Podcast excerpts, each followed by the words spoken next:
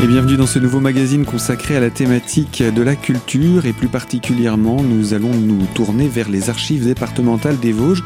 Pour cela j'accueille euh, Delphine Souvet, bonjour. Bonjour. Vous êtes euh, devenue notre habituée hein, de ces émissions pour euh, présenter différentes thématiques autour des archives départementales. Je rappelle que vous êtes archiviste en charge de l'action culturelle. Avec vous entre autres on présente l'agenda des archives départementales. Et puis on a choisi d'initier de, une série d'émissions pour présenter les différents services des archives départementales. Récemment encore, on parlait euh, de reliure. Aujourd'hui, on change de sujet. Euh, qu'est-ce que vous avez choisi? Alors je me suis rapprochée de mon collègue qui gère les archives privées et iconographiques parce que c'est un sujet qu'on n'imagine pas forcément dans les archives. On imagine que les archives ce sont uniquement des archives publiques et les archives privées sont une spécificité euh, qu'il va nous expliquer, nous détailler, euh, montrer un petit peu les les fonds un peu euh, étonnants et puis toute la réglementation qui va avec. Alors justement, nous accueillons pour cela Sébastien Rambert. Bonjour. Bonjour. Vous êtes vous responsable de ces archives privées et iconographiques au sein des archives départementales des Vosges? Euh, avant d'aller plus loin, est-ce qu'on pourrait peut-être déjà donner une définition de ce qu'on entend par archives privées? Et puis, on fera la même chose pour les archives iconographiques. Hmm, d'accord. Alors, euh, les archives euh, privées sont définies par le Code du patrimoine comme les archives qui ne sont pas issues de l'activité de service public. Euh, dans cette définition, ça englobe énormément de choses. Ce sont grosso modo les archives de la société civile qui sont produites par les associations, euh, les entreprises, les personnes, les collectionneurs, euh, toute personne physique pouvant créer des documents et considérée comme un producteur d'archives privées. Tant qu'il n'est pas du domaine public. Qui n'est pas du domaine public, exactement. Et donc, euh, il peut les produire, mais pour autant, est-ce qu'il y a un, une réglementation quant au fait de devoir vous les déposer? Alors, il n'y a aucune réglementation. Euh, le Code du patrimoine euh, stipule simplement que les archives départementales ont la possibilité de prendre en charge et de conserver des archives privées dès lors qu'elles ont un intérêt historique. Alors, c'est une notion assez large qui englobe énormément de documents, énormément de choses, mais il n'y a pas de réglementation et d'obligation. Alors, ce code du patrimoine, qu'est-ce que c'est en deux mots? Alors, le code du patrimoine, c'est euh, l'ensemble euh, des règles euh, codifiées qui régissent le, patrimoine en France, toutes les institutions, les musées, les bibliothèques, et en particulier également les archives départementales, qui fixent les conditions d'entrée de, des documents aux archives départementales, les conditions de communication, les modalités d'acquisition, d'entrée, de, de sortie euh, des documents. C'est le document de référence. Oui. Eh ben on, va, on va, je pense, très souvent y revenir hein, dans la présentation qu'on va faire. Euh, on, a donc donné une, définition rapide de ce que sont les archives privées, mais euh, du coup, est-ce que vous pouvez nous donner des exemples de, de, de, de, déposants, entreprises, associations? C'est ça qu'on entend? C'est exactement ça. Alors c'est très vaste. comme je le disais tout à l'heure, ça, ça, englobe énormément de, de, de déposants, donateurs euh, potentiels. Euh, au niveau des entreprises, on, peut en citer euh, plusieurs. Elles sont issues effectivement de l'histoire des, Vosges. Hein. en premier lieu, on peut citer des entreprises textiles qui ont fait la renommée internationale du, département, avec notamment ben, la blanchisserie-teinturie de Taonnaise à Capavenir-Vosges. On peut citer également... ça c'est historique, ça veut dire que ce sont des structures qui n'existent plus aujourd'hui? Alors ça peut être des structures qui n'existent plus, ça peut être encore des structures qui sont en activité. Euh, là encore, il n'y a pas de règle absolue. Euh, dès lors que les documents ont, un intérêt historique, euh, peu importe qu'ils soient des documents anciens ou des documents plutôt contemporains, dès lors qu'ils participent à l'histoire du, département de façon générale, on peut considérer qu'on peut les prendre en charge, moyennant le respect de certaines conditions quand même. mais effectivement, la date des documents n'est pas un facteur déterminant. Alors, vous êtes dans cette présentation euh, dans le domaine des entreprises. Il y a peut-être euh, d'autres entreprises, peut-être qui sortent un peu de l'ordinaire aussi, un peu plus surprenantes?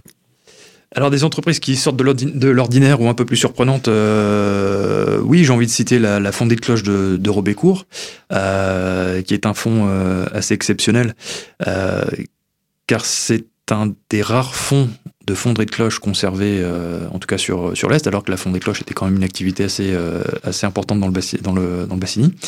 Euh, elle est aussi assez exceptionnelle dans la mesure où on a récupéré un ensemble documentaire qui est assez disparate, et notamment des marques de cloches qui ont été refondues à l'époque et qui s'avère d'un intérêt assez indiscutable pour l'histoire campanaire.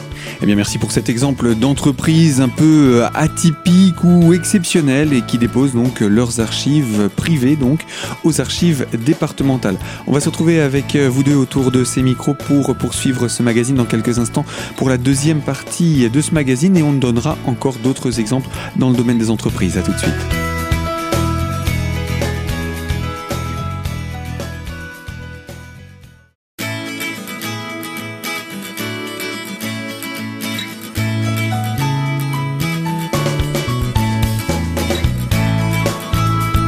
Deuxième partie de ce magazine consacré à la thématique culturelle et autour des archives départementales des Vosges où nous parlons aujourd'hui des archives privées. Nous sommes pour cela en compagnie de Delphine Souvé qui est chargée des actions culturelles et Sébastien Rambert, responsable des archives privées et iconographiques. Avec vous Sébastien, nous avons commencé à parler dans la première partie de ce magazine euh, d'exemples d'entreprises un petit peu atypiques ou exceptionnelles hein, qui viennent déposer euh, leurs archives au sein des archives départementales des Vosges. Vous auriez d'autres exemples à nous donner? On peut aussi citer, euh, alors moins exceptionnel, mais euh, relativement importante pour l'histoire du département des Vosges et son rayonnement, l'imagerie d'Épinal évidemment, qui a participé très largement à la, diffusion d'images populaires à tel point que les images populaires ont fini par s'appeler des images d'Épinal. Hein. Euh, voilà. L'expression qui, est dessus. L'expression consacrée, effectivement. Euh, donc ça, c'est un fond relativement intéressant parce qu'il a en plus euh, la,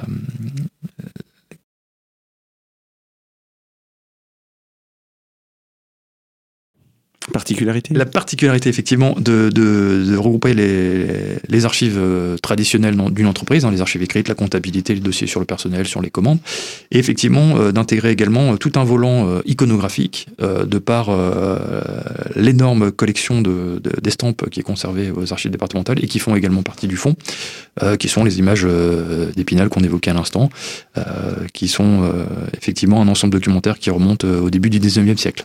Alors on, va, on aura l'occasion hein, d'entrer dans le détail de, des différents types de documents que, que, vous archivez. Euh, là, on a présenté quelques entreprises. Vous avez d'autres euh, types de structures qui déposent dans le domaine privé toujours? Oui, on peut citer euh, les associations, euh, peu importe le, domaine d'activité. Hein. on a énormément de, fonds d'associations, que ce soit des, sociétés de tir, par exemple, hein, pour les associations les plus anciennes, euh, qu'on retrouve beaucoup associées aux archives des, communes. On peut avoir des syndicats, des partis politiques, des syndicats d'enseignants. Euh, on peut avoir également des, associations qui travaillent euh, dans le domaine euh, social, la MJC Savouret à Épinal par exemple.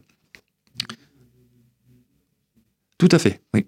Qui sont rentrés dans les années 2005-2010, je pense. C'est récent, oui, effectivement. on a des associations sportives aussi. Hein. Je pensais, pareil, pour citer un exemple spinalien, le fonds de la première compagnie d'archers d'Épinal, on a aussi des fonds de fanfare, euh, la batterie fanfare du Solcer, pour la citer euh, explicitement. Euh, qu'est-ce qu'on peut avoir d'autre comme association? Des associations d'anciens combattants, des associations de, de personnes d'une classe donnée, par exemple l'association des mm, personnes de la classe de 1942, par exemple. Donc voilà, c'est un domaine qui est relativement vaste. Euh, nous conservons actuellement près de 400 fonds d'archives privées, hein, donc tous les euh, c'est un peu, un peu compliqué, mais voilà, un gros domaine d'activité. Et euh, des, associations peut-être un petit peu plus surprenantes dans leur euh, domaine qui, qui, déposent. J'ai entendu parler euh, du Théâtre du Peuple.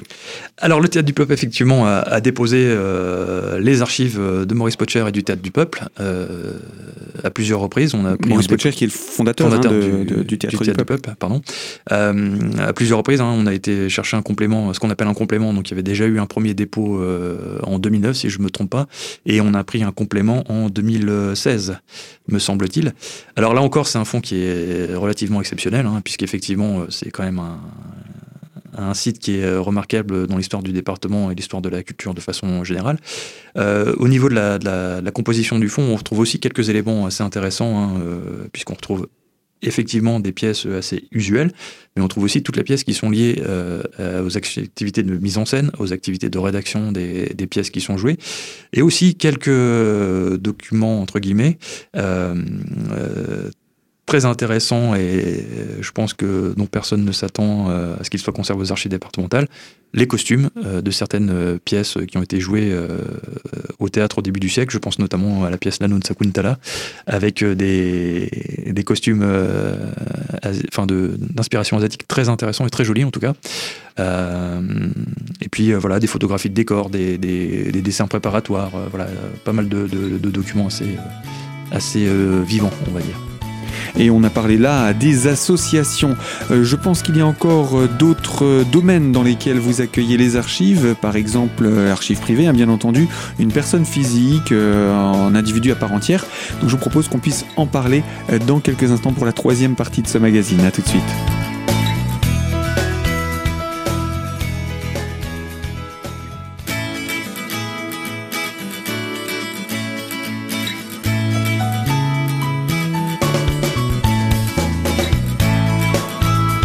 Troisième partie de notre magazine consacrée à la thématique culturelle et autour des archives départementales des Vosges où nous parlons aujourd'hui des archives privées.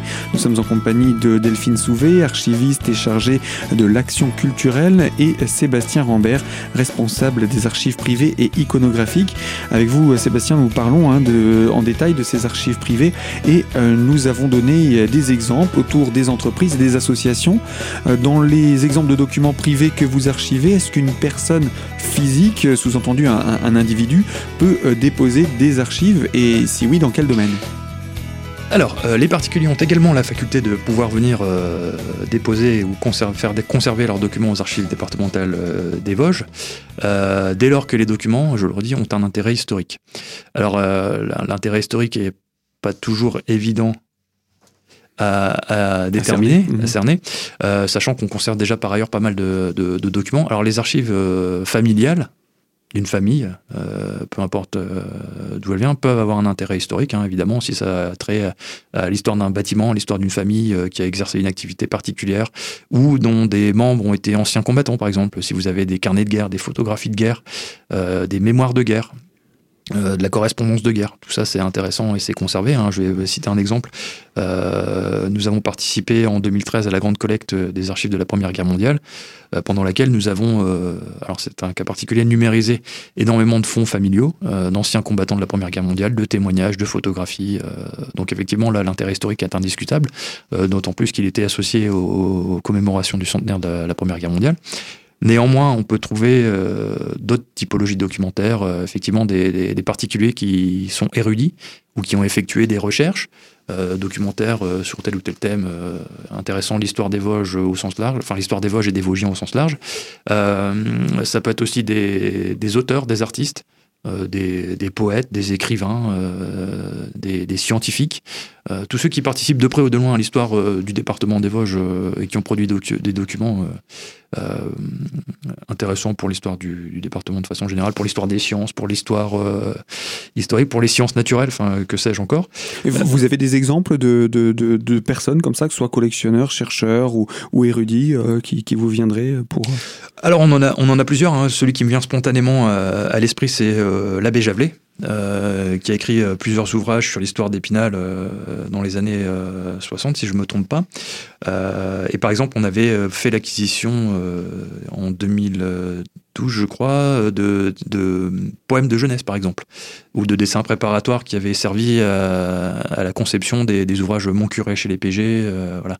Donc ça, c'est des documents qui sont très intéressants sur, sur bah, le, fondement et la, la, genèse en fait d'un érudit chercheur, voilà, qui était euh, euh, qui se posait pas mal de questions sur son itinéraire aussi, parce que c'était des archives datant de, du, du séminarien. Donc euh, voilà, ce, type de fonds. On peut avoir aussi des fonds, alors qui parleront peut-être pas au grand public, hein, mais le fonds de Léon Schwab, qui était conservateur du musée départemental à un moment donné, qui a beaucoup œuvré aussi dans la conservation des ce qu'on appelle les antiquités œuvres d'art. on va avoir le fonds Jean-Marie Dumont, on va avoir le fond euh, Castaner, on va avoir le fond euh, Savouret, euh, qui sont... Tout, ça, ce sont des personnages, entre guillemets, célèbres du département, du territoire, ou, même qui ont eu un rayonnement plus large? Alors, je ne dirais pas célèbres, mais en tout cas des, des, personnes qui ont participé, en tout cas, à l'élaboration d'une meilleure connaissance de l'histoire du département des Vosges dans des domaines très variés, très disparates.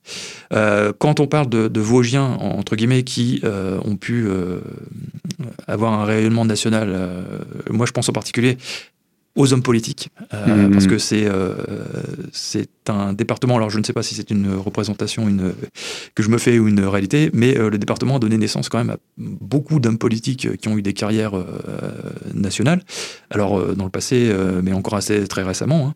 Hein. donc aux archives départementales, on conserve plusieurs fonds qu'on pourrait classer dans cette catégorie-là. Le fonds de la famille Ferry, hein, avec Jules et Abel Ferry. Le fonds Jules Méline, le fonds euh, Louis-Joseph Buffet ou encore le fonds euh, Maurice Barrès, par exemple.